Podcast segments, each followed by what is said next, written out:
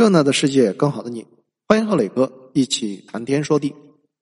在伊斯兰革命之前，在伊朗工作的美国人已经达到四万名，还建立起了当时美国本土以外人数最多的美国学校。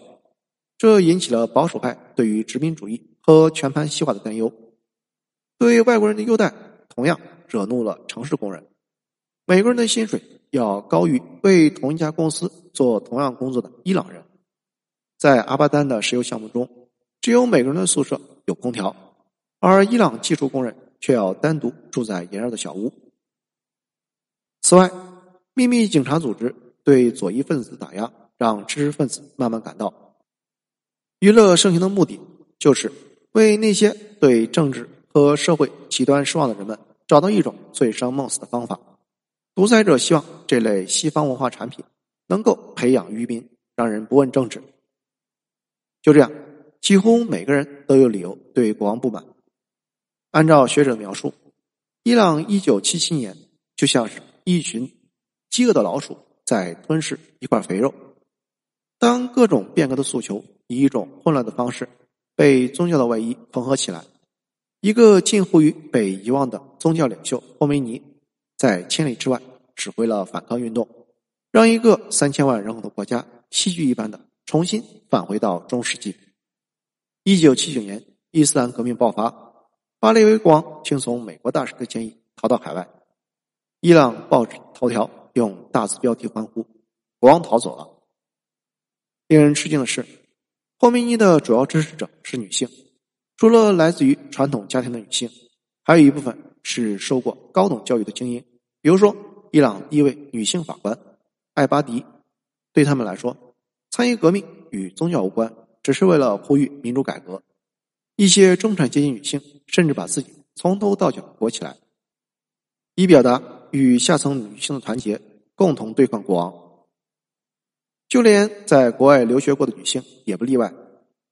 作家纳菲斯，伊斯兰革命前在美国大学学习英国文学，就像是上个世纪七十年代许多其他知识分子一样。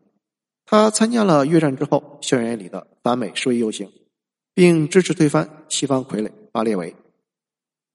萨尼娜的母亲也是反对国王的一员。他回忆，霍梅尼回到德黑兰，我的父母高兴地回到伊朗，在加州、纽约和欧洲的飞机上，充满了伊朗学生、左翼革命者和伊斯兰教徒。他们唱着革命歌曲，欣喜若狂，对这个国家的未来充满希望。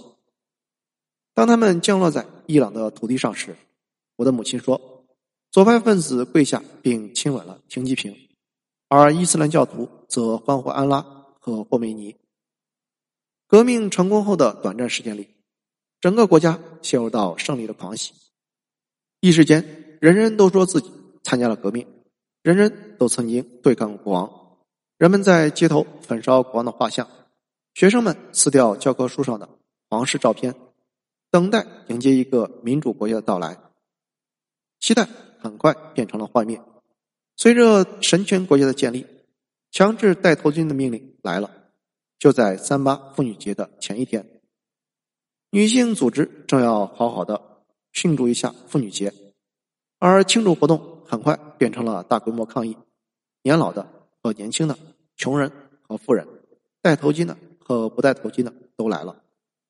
正像各阶层女性曾经游行支持霍梅尼革命，如今他们走上街头争取女性权利，反对他的政策。摄影师回忆说：“当时的气氛很欢乐，各行各业的女人们都来了，微笑着举起双手抗议，足足有上万人。那个时候，大家很有信心，相信游行能带来改变。”一位女性共产主义者后悔莫及：“我记得霍梅尼回伊朗那天。”我是那么激动，我从没把穿罩袍当成是社会运动，而仅仅是表达对体制的不满。我沉浸于共产主义理想，却忘却了提防伊斯兰势力。另外一位革命女将萨拉在革命之后逃到欧洲。她回忆，革命发生时我还很年轻。我们认为，如果我们摆脱君主专制，一个新政权就会来，带来民主。但是我们都错了。反抗是无力的，原教旨主义统治者迅速扫除了所有不够伊斯兰的元素。一九八零年之后，任何不戴头巾上街的女性，一经发现就会面临最高长达一年的刑期。按照学校老师的说法，面纱和自由是同义词。良家妇女都戴面纱，躲避男人的注视。不戴面纱，如罪犯死后下地狱。用霍明义的话来说，伊斯兰革命最伟大的成就就是恢复了面纱。如果除此之外没有其他成就，对革命也就足够了。即使在最炎热的夏季，武装男青年也会在街上巡逻。寻找和男性走在一起的妇女，面纱下露出一缕头发的人，或者是手提包中有化妆品的人，女性遭到鞭打，面临监禁，严重时甚至会处以实刑。时至今日，一些伊朗的年轻人在家中翻出了爸妈年轻时的照片，惊为天人，然后上传到社交网络显摆。在这些零星的信息中，许多人拼凑出对于革命前。生活的美好想象，在全球化浪潮下，经济裹挟着一切席卷而来。即使在伊朗，没有主流的西方经济参与，那些看不见的流行都会悄然蔓延。越是禁忌，越会成为现实。在面纱之下，反抗从未停止。随着受教育水平提高，卫星电视和互联网的地下发展，年轻人眼中强迫戴头巾的反人类指数。也越来越高，结果是头巾越戴越低。女性按照心意把指甲、头发、鼻子、妆容都当成艺术品来打造。有些年轻的姑娘表面上戴着头巾，一进屋子便脱下黑袍，展露出凹凸玲珑的曲线。一名女子一针见血：“不是我们喜欢暴露，是因为限制太严了，心情不免苦闷，所以借着这种无奈的方式。”进行消极的发泄，在现代化和西方化纠缠不清的情况下，古老的文明总是难以逃脱传统和现代间的交融与对抗。